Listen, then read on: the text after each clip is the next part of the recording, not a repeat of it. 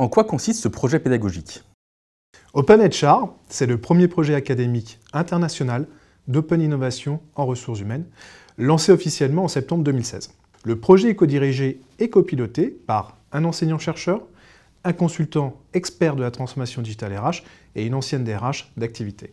Les étudiants du Master 2 Management Digital des ressources humaines de l'Institut Mintelecom Business School ont 9 mois pour imaginer et concevoir des solutions innovantes opérationnelles en réponse à des problématiques RH données par des entreprises, comme imaginer le service RH de demain. Pour cela, ils travaillent en lien avec un large écosystème. Les entreprises partenaires de l'édition, qui donnent les problématiques et accompagnent les étudiants sur 9 mois, des professionnels RH, via notamment l'ANDRH et SON, un réseau d'acteurs spécialisés dans l'innovation RH fédéré autour du projet Open HR, les ingénieurs et enseignants-chercheurs de l'école de management et des écoles d'ingénieurs de l'Institut Mines Télécom et les étudiants de partenaires académiques internationaux. Quels sont les enjeux de ce projet? Cette innovation pédagogique a été conçue pour répondre à quatre grands enjeux auxquels sont confrontées aujourd'hui toutes les entreprises. Le premier enjeu, c'est de s'adapter, voire de tirer profit de la digitalisation qui bouleverse et transforme le monde de l'entreprise et bien évidemment la fonction RH elle-même. Selon Capgemini, les investissements dans la transformation digitale par les entreprises devraient dépasser les 2000 milliards d'euros d'ici 2021. Le deuxième enjeu, c'est l'innovation, qui ne peut plus être l'apanage de quelques experts qui viendraient la semer d'ici ou là, mais qui doit être ancrée dans l'ADN de tous les acteurs de l'entreprise. Juste au niveau des ressources humaines, et selon CB Insight, ce sont plus de 2 milliards d'euros qui ont été investis dans l'innovation RH en 2016. Le troisième enjeu, c'est la fonction RH elle-même. La transformation des organisations est menée par des hommes et des femmes pour des hommes et des femmes au sein de l'entreprise. C'est justement la fonction RH qui a la responsabilité d'accompagner sa propre transformation, mais également la transformation globale de l'entreprise dans son rôle d'architecte du social. Enfin, le quatrième enjeu, c'est celui de la formation initiale, en permettant aux futurs professionnels RH de prendre conscience de l'importance du rôle qu'ils vont avoir à jouer dans cette transformation digitale et du monde de l'innovation RH. Et ils doivent aussi permettre de développer les compétences nécessaires. Pourquoi un projet en open innovation?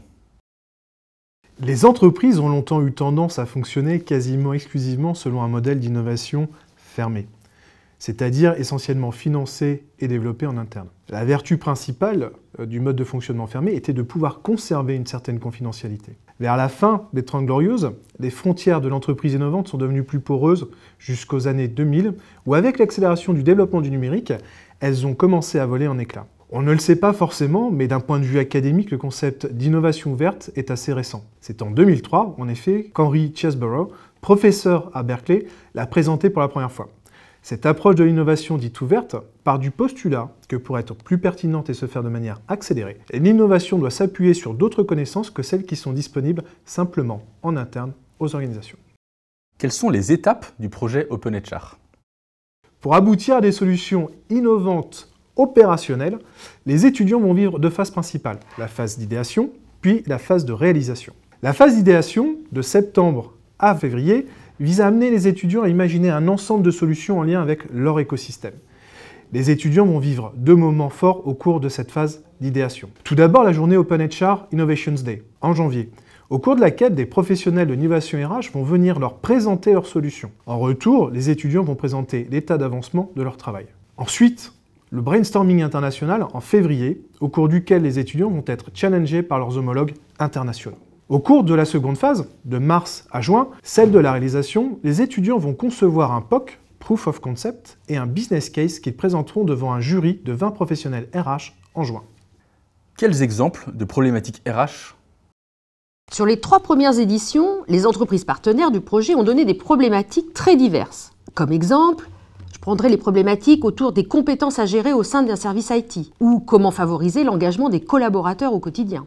Ce qui peut être intéressant, c'est de gérer comment favoriser l'engagement des collaborateurs dans leur formation ou réfléchir à comment innover sur la manière d'attirer les talents IT ou aussi, quand on les a innovés ou on les a intégrés, comment on travaille avec eux, comment innover dans la fidélisation des collaborateurs. Et puis, sujet passionnant, comment on innove sur le workforce planning ou tout simplement comment imaginer le service RH de demain. En listant ces problématiques, qui sont celles qui animent concrètement les services RH des entreprises partenaires, on comprend facilement à quel point elles peuvent être communes à différentes entreprises et à différents secteurs d'activité. D'où l'intérêt d'ouvrir ces processus d'innovation et à d'autres experts pour se placer dans une configuration d'open innovation. Quels sont les apports pour les étudiants? D'après l'étude conduite auprès des 26 premiers étudiants ayant participé au projet Open HR, les apports principaux sont au nombre de 5. Le projet leur a permis de prendre conscience que les professionnels RH ont aussi leur mot à dire en termes d'innovation. Il leur a également permis de prendre conscience que de la richesse de l'écosystème des acteurs de l'innovation RH et de l'intérêt à s'ouvrir à cette richesse et à partager ses expériences. Il leur a permis de prendre conscience qu'innover, c'est aussi se donner le droit à l'erreur, ce qui est souvent plus facile à dire qu'à vivre. Il leur a permis d'acquérir des compétences basiques telles qu'utiliser les techniques d'idéation, réaliser un POC ou réaliser un business case. Et enfin, ce projet leur a permis en termes de développement personnel de travailler sur leurs compétences relationnelles, comme apprendre à mieux gérer son travail en équipe, mieux gérer ses relations avec un commanditaire, mieux communiquer et au bout du compte, mieux convaincre. Et quels sont les apports pour les entreprises?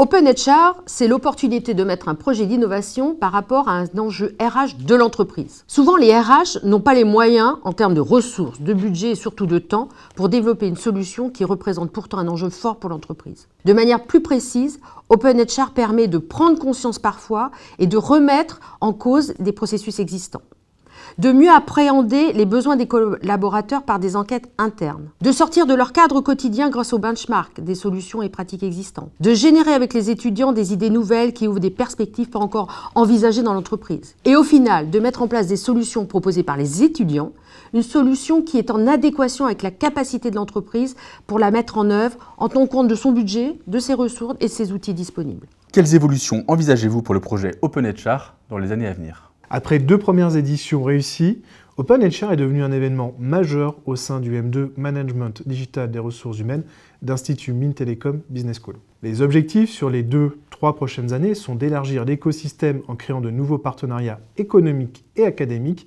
pour rendre la participation à ce projet encore plus fertile et intéressante pour tous ses participants.